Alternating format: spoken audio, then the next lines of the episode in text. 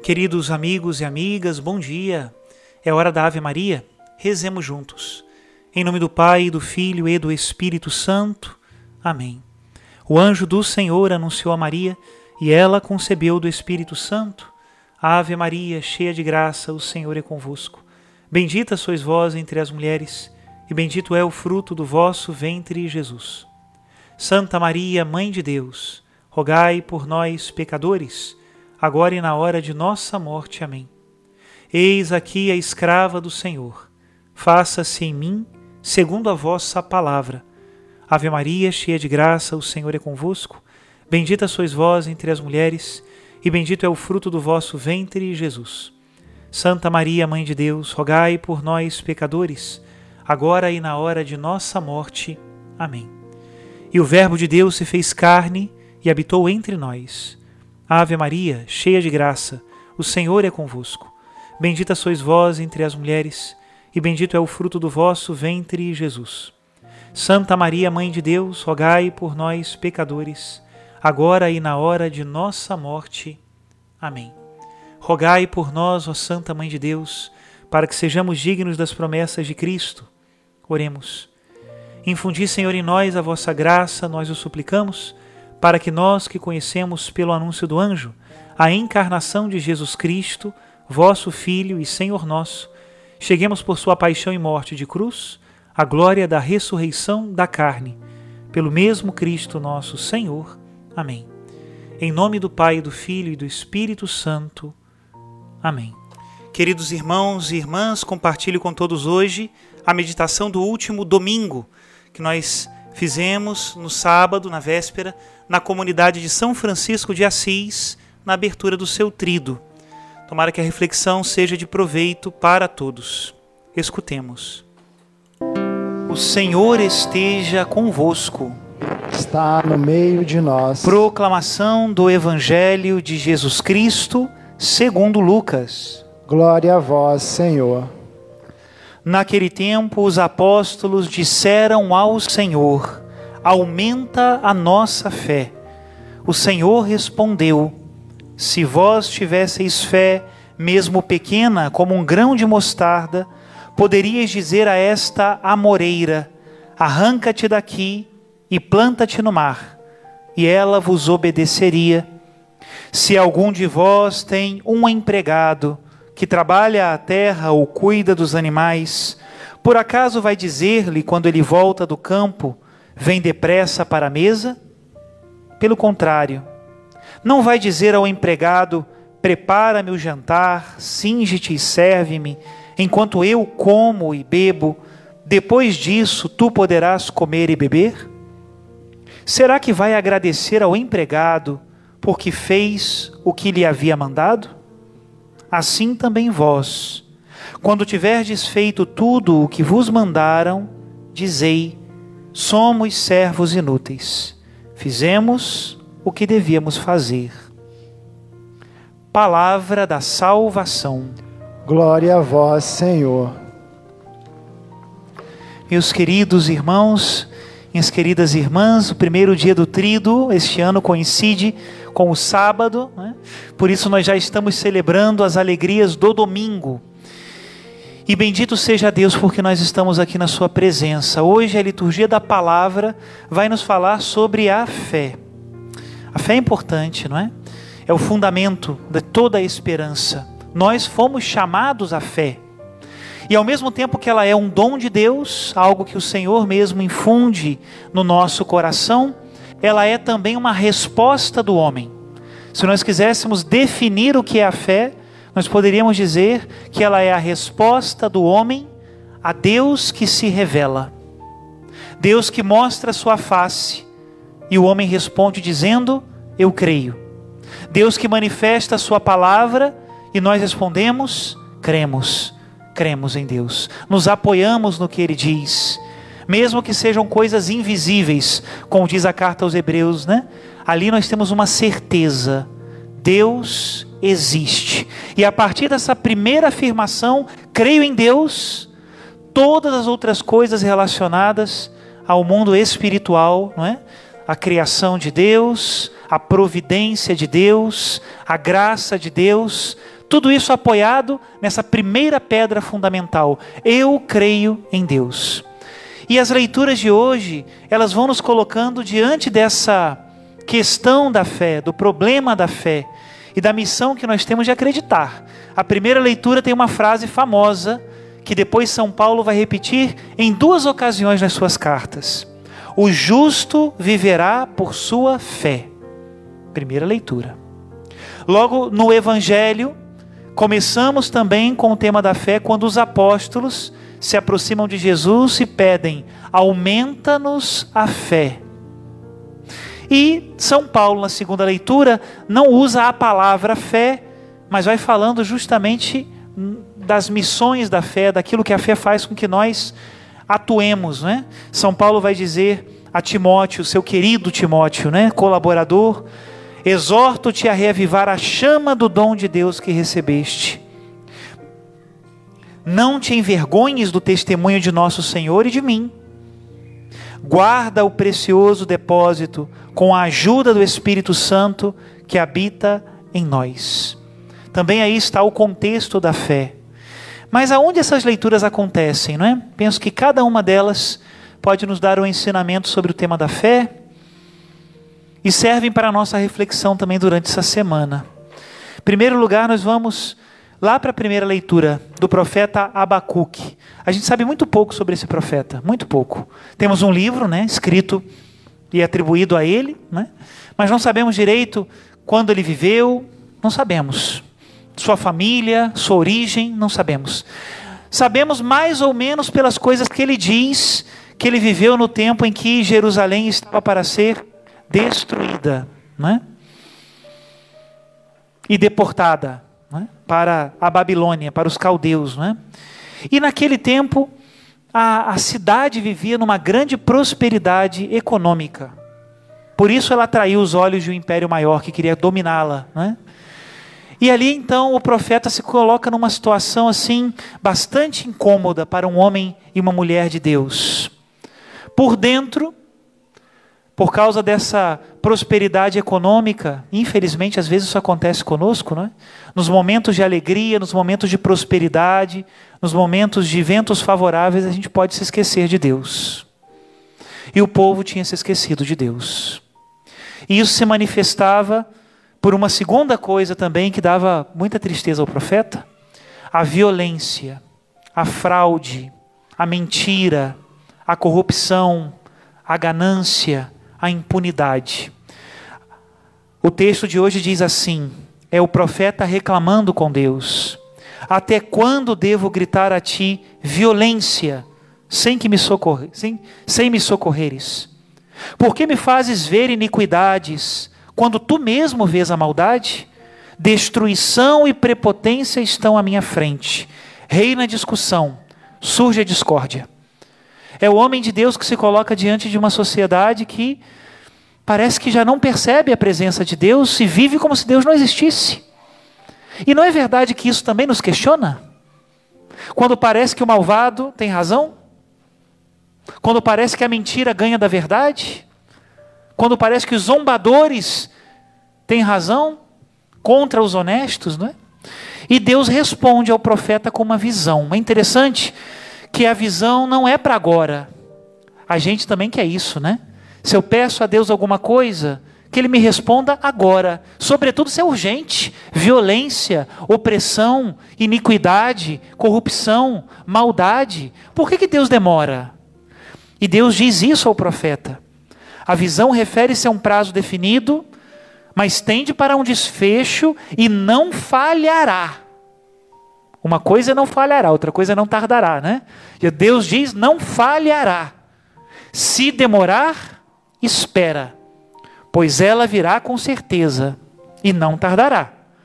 Quem não é correto vai morrer, mas o justo viverá por sua fé. E como é duro viver essa tribulação que espera. Não é? Tem uma passagem da Escritura, me parece que é do livro dos Provérbios, vou fazer o dever de casa já para a homilia de amanhã, que diz que a esperança prolongada é aflição para a alma. Quando nós temos que sustentar alguma coisa durante muito tempo, Isso também nos aflige, não é? Amanhã. E de novo, amanhã. E de novo, mais para frente. E de novo, depois, não é? Às vezes um tratamento de saúde, às vezes uma obra, às vezes o noivo que espera a noiva, ou a noiva que espera o noivo desenrolar, quando é que vai ser o casório, não é? Ou o seminarista que espera os ministérios, né? Amanhã, depois, mês que vem, mais um pouco, não é? E como isso aflige a nossa alma, né? Sobretudo quando é a injustiça, eu já falava sobre isso, né? Quando o mentiroso leva melhor, o violento sai impune e continua ameaçando o que é mais fraco. O ladrão e o corrupto aparecem como exemplo. Os zombadores impõem as suas leis aos honestos, né? Isso é sempre uma, uma aflição. Tudo parece que fala da maldade quando a gente olha em volta, não é? E como é que fica a nossa fé? Diante dessa maldade que não cala, que não para, eu preciso dizer o quê? Eu creio em Deus. Vamos repetir isso? Eu creio. E como funciona isso? Como é que se conjuga? Maldade em volta e eu creio em Deus. Pois é. Se conjuga justamente com a fé que sabe que um dia haverá um ponto final na maldade. Meus irmãos, gravemos isso no coração porque nos ajuda muito no momento da tribulação. Se as coisas não estão bem e se a injustiça às vezes parece que impera, é porque a história ainda não acabou. O ponto final é de Deus, não é nosso. Não será a palavra do injusto a última, será a palavra de Deus. Por isso, ouve hoje a palavra do Senhor. Se demorar, espera, mas não falhará. E essa é a esperança que nos leva a viver de fé, como diz a leitura. O justo viverá de fé. É interessante, tem uma passagem do Apocalipse que a mim eu fico arrepiado quando eu leio, não é? Diz o Apocalipse que Deus encurta o tempo da provação para que os justos não caiam. Porque se nós esperamos demais, nós podemos cair também. Porque no meio de um mundo corrupto, se nós queremos segurar sempre, nós também podemos nos corromper. E isso é uma desgraça. Por isso nós precisamos reavivar a nossa fé. Aguenta firme, espera um pouco. Deus tem a última palavra. E depois nós cantaremos as suas glórias e daremos testemunho. Olhemos para a vida de São Francisco de Assis. Um homem que não se resignou diante das necessidades e injustiças do seu tempo, fora a pobreza, os leprosos, a impenitência, a ganância. Quem é historiador, né, que gosta de história, no tempo de São Francisco é quando começam as primeiras grandes rotas comerciais e é quando se começa a pensar em dinheiro, mais do que em terras e em outros bens. E nesse tempo Deus suscita um homem que fala de pobreza. No tempo em que a igreja ostentava um fausto de riqueza, como os outros reis temporais da sua época, São Francisco aparece em sonhos ao Papa segurando a igreja. Uma igreja que não se apoia numa coluna de ouro, não se apoia nos ombros de um pobre vestido como um camponês da sua época. Assim se vestiam os camponeses. E por isso Francisco tomou o seu hábito. Não é? Se demorar, espera. Mas a espera do justo é diferente. Ela deixa um rastro não é? de fraternidade, de luz, de alegria. Vamos então agora para São Paulo na segunda leitura. São Paulo também fala de fé. E o contexto ele é um pouco diferente, muda um pouco a perspectiva de São Paulo. O que é que muda, padre? Para São Paulo, segurar a onda, segurar a barra, permanecer na fé, não é só uma questão pessoal, é um testemunho. E aí São Paulo então nos ensina. Eu fico pensando que cara a pessoa tem que ter para dizer o que São Paulo diz aqui. Eu vou dizer para vocês que eu tenho cara de pau, não tenho cara de santo igual São Paulo não. São Paulo disse assim para Timóteo: sofre comigo pelo Evangelho, fortificado pelo poder de Deus. Isso é muito forte. São Paulo aqui está colocando a dimensão do testemunho, porque a fé não é só pessoal. Cuidado com esse individualismo e intimismo que hoje às vezes a gente é levado a viver. Eu com o meu celular, a minha live, não é? O meu tercinho, a minha noveninha, tudo muito eu, eu, eu, eu, eu, trancado no meu quarto, não é? Horas e horas eu rezo no meu quarto, padre. Tenho muita fé, mais ou menos, hein? Porque a fé não é só pessoal, a fé é comunitária. E a minha fé sustenta a tua. Ou não é verdade que quando nós vemos um servo na igreja servindo com amor, aguentando a barra, sim, dando a cara a tapa, sim, falando de Deus, sim, eu me sinto mais fortalecido e fortificado.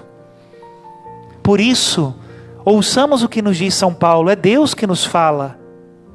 Sofre comigo pelo Evangelho e se nós sofrermos juntos, virão outros. Sabe, na história da vida de São Francisco tem uma coisa linda, que é o chamado capítulo das tendas. Quem conhece um pouquinho da história, quem não conhece, procure. É o nosso padroeiro, temos que conhecê-lo, né? Esse homem começou sozinho.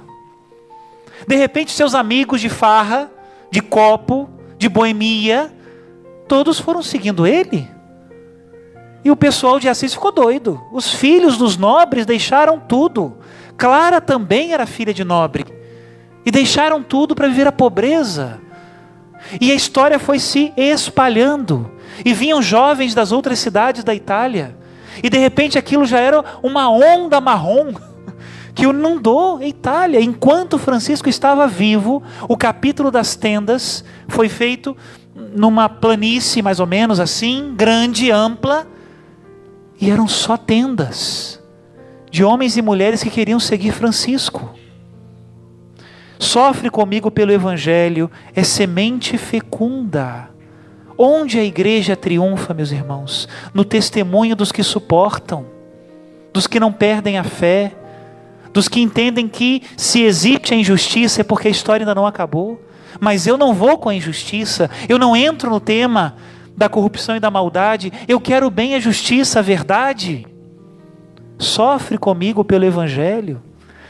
Se fosse tudo muito bom, eu não sofreria, mas o Evangelho sofre, sofre comigo pelo Evangelho. Eu dizia isso numa das missas lá, aproximando-se esse dia, né, dos dois anos meus na paróquia. Eu dizia: olha, eu não renuncio a nenhuma tribulação da paróquia, nenhuma, faço questão. Porque nós somos família. Se eu renuncio às tribulações da minha família, eu estou me afastando da minha família. O problema do meu pai é meu problema. O problema do meu irmão é meu problema. O problema da minha mãe é meu problema. O problema da minha comunidade é meu problema. Claro que sim. Sofre comigo pelo Evangelho. Exorto-te a reavivar a chama do dom de Deus que recebeste pela imposição das mãos. E vamos então ao Evangelho. O que, que nos fala o Evangelho sobre a fé? Bom, começa dizendo, aumenta a nossa fé, não é isso? Mas a gente não leu o capítulo completo, a gente já começou no versículo 5. O que está acontecendo antes? Jesus começa o capítulo falando dos escândalos, e ai daquele que os comete. Então aí a gente já fala, epá, gente complicada. Jesus está falando de gente difícil. Versículo 1. Versículo 2 e 3. Mas se vier te pedir perdão, perdoa. E se vier sete vezes no mesmo dia e tiver arrependido, perdoa. O que vocês acham disso? Foi justamente o que os apóstolos fizeram. Senhor, aumenta a nossa fé. Porque essa história não está muito bem contada, não, Jesus. Sabe, esse negócio de deixa pisar no pé uma vez, deixa pisar no pé duas vezes. E vai que o cara não arrependeu direito, né? Jesus é muito claro, ele fala se estiver arrependido. Não é para perdoar o safado também não. O safado é aquele que finge, né? Não. Tá arrependido, eu te perdoo. Aí sim, tá resolvido. Mas vamos lá, né? Jesus aumenta a nossa fé. E qual é a resposta de Jesus? É para já. Fica tranquilo. Se preocupa não. Eu aumento a sua fé. Mas eu aumento a sua fé para quê? Para perdoar, para arrancar amoreiras muito profundas, para servir, para servir, e por aí vai. Então, você ainda quer que eu aumente a sua fé? Tem gente que acha que a fé é para a gente ter um analgésico legal, né? Vamos botar aí um gásinho, sei lá, tomar uma pílula e ficar nice. Não é essa a fé de Jesus. Jesus aumenta a nossa fé para arrancar a moreira. Meus irmãos, na época de Jesus, desenraizar uma árvore era um pequeno milagre. Ninguém tinha um instrumento para isso, não havia um trator para levar. Tirar uma moreira daqui e plantá-la no mar é tarefa. Para isso ele aumenta a nossa fé, para perdoar. Não é para dormir bem à noite, né? Às vezes a gente consegue. Mas não é só para isso, não é? Não é fé para pensar, para não pensar em desastre. Ah, aumenta minha fé para não pensar mais em desastre. Não é isso. Para ficar tranquilo sem ninguém que o perturbe. Quem se coloca a serviço sabe que a fé não é bem para que ninguém te perturbe, é o contrário disso, né? Para que nos perturbe. Nossa fé é para servir e no serviço ver os milagres e se alegrar sim e dormir bem às vezes. mas para usar mais, não é? O que, que a gente está pedindo a Deus? Senhor, aumenta a nossa fé. A mesma fé, nós vínhamos no carro escutando essa música, não é? Do Padre Zezinho. A mesma fé de Abraão. A música do Padre Zezinho chama Canção em Fé Maior. Depois escutem. Está em todos os YouTubes da vida aí, né? A mesma fé de Abraão. A mesma fé de Maria. A mesma fé dos, dos profetas de Israel, não é? Não era fé de gente acomodada. E por isso Jesus termina dizendo: Se algum de vós tem um empregado que trabalha a terra ou cuida dos animais, por acaso vai dizer-lhe quando ele volta do campo, vem depressa para a mesa? Pelo contrário, não vai dizer ao empregado: Prepara-me o jantar, cinde-te e serve-me, enquanto eu como e bebo, depois disso tu poderás comer e beber? Será que vai agradecer ao empregado porque fez o que ele havia mandado?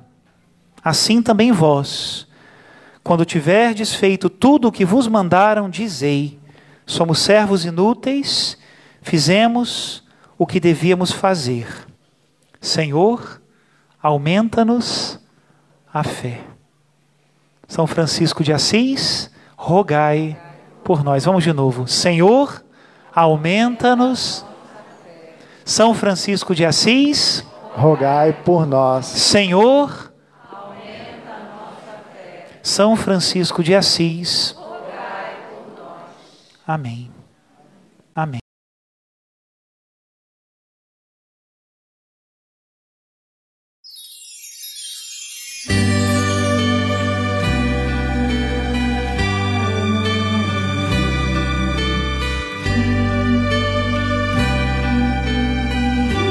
E se eu tivesse a mesma fé? Que motivou o pai Abraão. A mesma fé dos patriarcas e dos profetas de Israel. Eu falaria mais com Deus e se eu falasse mais com Deus, igual Jesus e sua mãe. E se eu levasse esses mistérios guardados no meu coração viveria bem melhor. Foi por ter fé que Abraão tornou-se pai de multidão. Foi por ter fé que tanta gente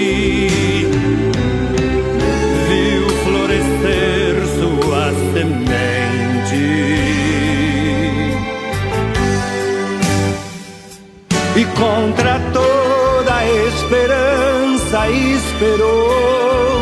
Pela fé foi que o vencido em vencedor se transformou. E se eu tivesse fé? E se eu tivesse fé, o mundo moraria ao meu redor.